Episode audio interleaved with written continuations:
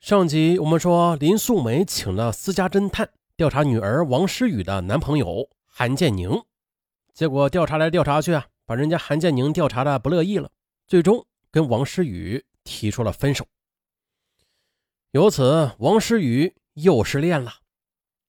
王诗雨受到了沉重的打击，她不再和母亲说话了，拒绝母亲的一切解释和安慰，毅然决然的从家里搬到了学校的宿舍，一个多月。都没有回家。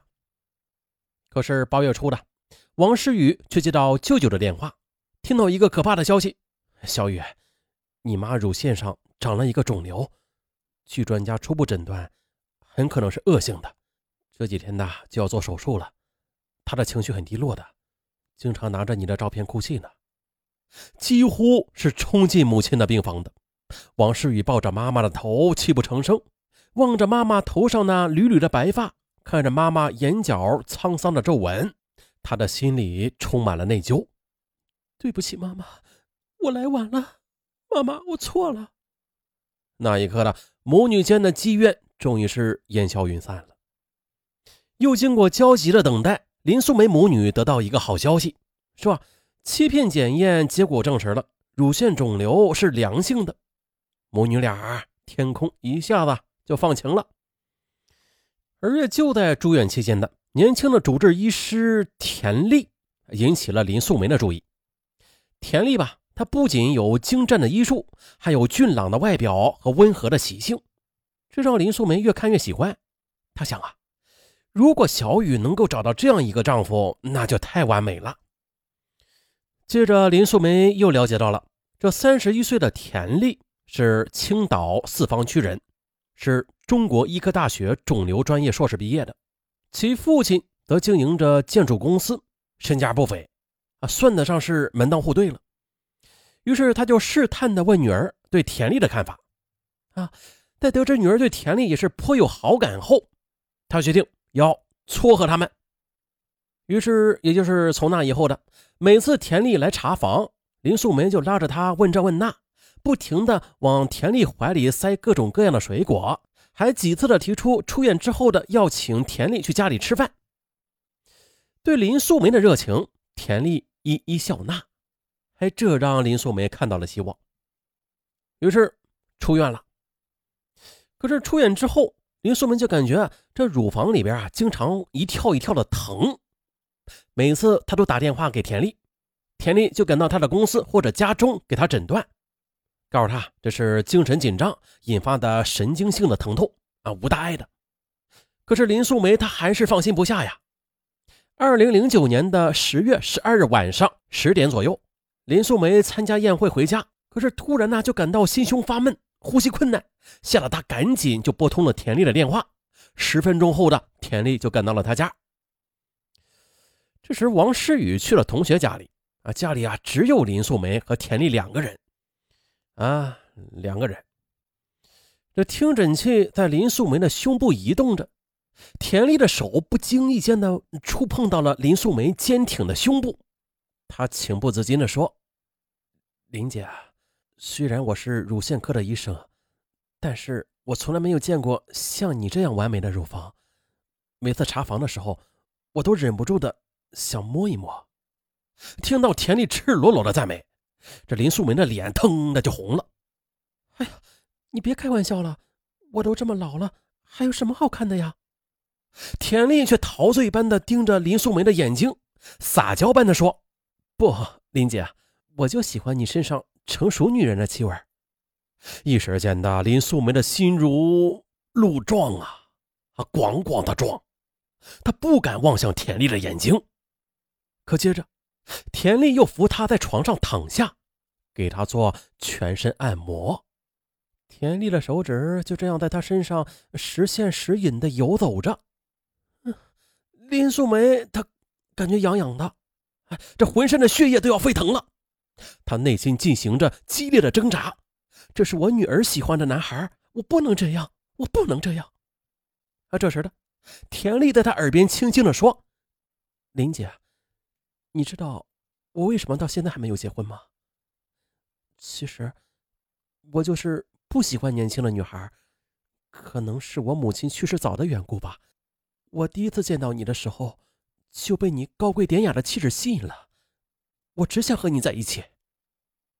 林素梅最后的防线轰然那就倒塌了，欲望战胜了一切，任凭激情淹没了自己。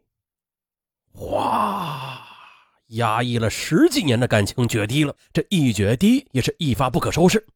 林素梅一天见不到田丽，她心里就是七上八下，六神无主。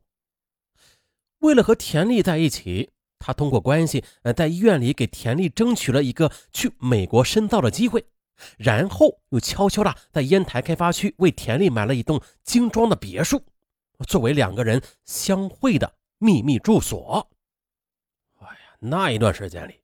林素梅将公司全权呢都委托给了弟弟，每天都和田丽一起去驾车游山玩水，这一切就像是找回了自己的激情岁月。那可是这边激情了啊，那女儿那边呢？一天晚上的，林素梅回家处理公司的一件事务，看到女儿一个人坐在客厅里发着呆，她的心头一紧，急忙走上前抱住女儿。王诗雨望着妈妈，这眼里满是泪水。妈妈，今天田丽从美国给我发来短信，她说：“她说她不喜欢我，让我不要再和她联系了。”妈妈，我该怎么办呀？林素梅赶紧安慰女儿：“小雨，好男孩多的是啊，你把田丽忘了吧。也许他说的是真心话呢。毕竟每个人的审美都是不一样的呀。”嗯，好吗？因为自己这女儿第三次失恋了。二零一零年春节前夕的田丽，她突然变得愁容满面、郁郁寡欢。林素梅追问她出了什么事啊？可是她就是不说。可就在一次醉酒之后的田丽，又流着眼泪告诉林素梅，说是她的父亲的建筑公司因为遇到了不良开发商，这几百万的工程款泡汤了。前几天，因为青岛的一场大雪，又压垮了一面墙，又砸死了正在施工的两个工人。这可怎么办呢？祸不单行。现在公司上下这百余口人，天天围着父亲要钱呢，父亲的精神都快要崩塌了。但是作为儿子啊，这每个月几千块钱的工资，他根本就帮不上什么忙啊。由此，他好难过呀！啊，天哪，竟有此事！得知田丽家里遭到如此大劫。林素梅，她当即掏出支票，挥笔填上五百万，温情的递给田丽。看你这傻孩子，这么大的事为什么不早说呀？啊，给你，拿去让你爸爸周转吧。等你爸爸啥事有了再还我就是。田丽当天的就拿着支票返回了青岛。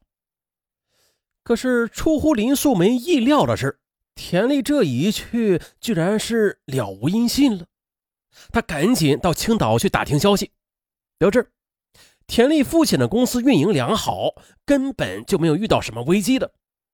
哎呀，林素梅心慌意乱，赶紧呢又回到了那幢别墅，这才发现这房产证已经被田丽给带走了。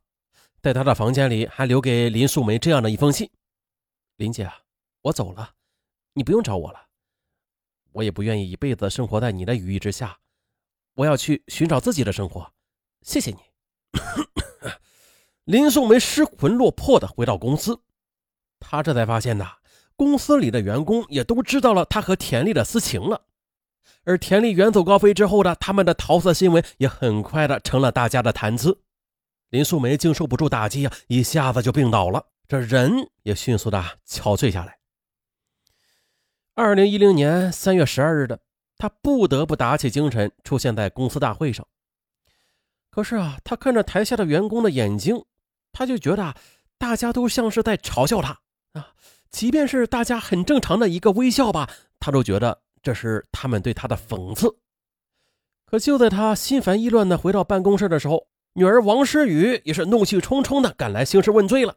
我喜欢的男人，你三番五次的阻挠，现在又跟我抢了男朋友，你怎么这么不知羞耻啊你？你怎么对得起我死去的爸爸？我恨你！说完，王诗雨疯狂般的便冲出了门。女儿不知去向，林素梅夜夜抱着丈夫的遗像哭到天明。从此，她患上了严重的抑郁症。五月六日的不堪感情重负的她，从公司大厦一跃而下，走上了一条不归路。啊，这是一起烟台的案子啊，这结尾也不用总结啥了，反正就是跟女儿抢幸福，那是千不该万不该。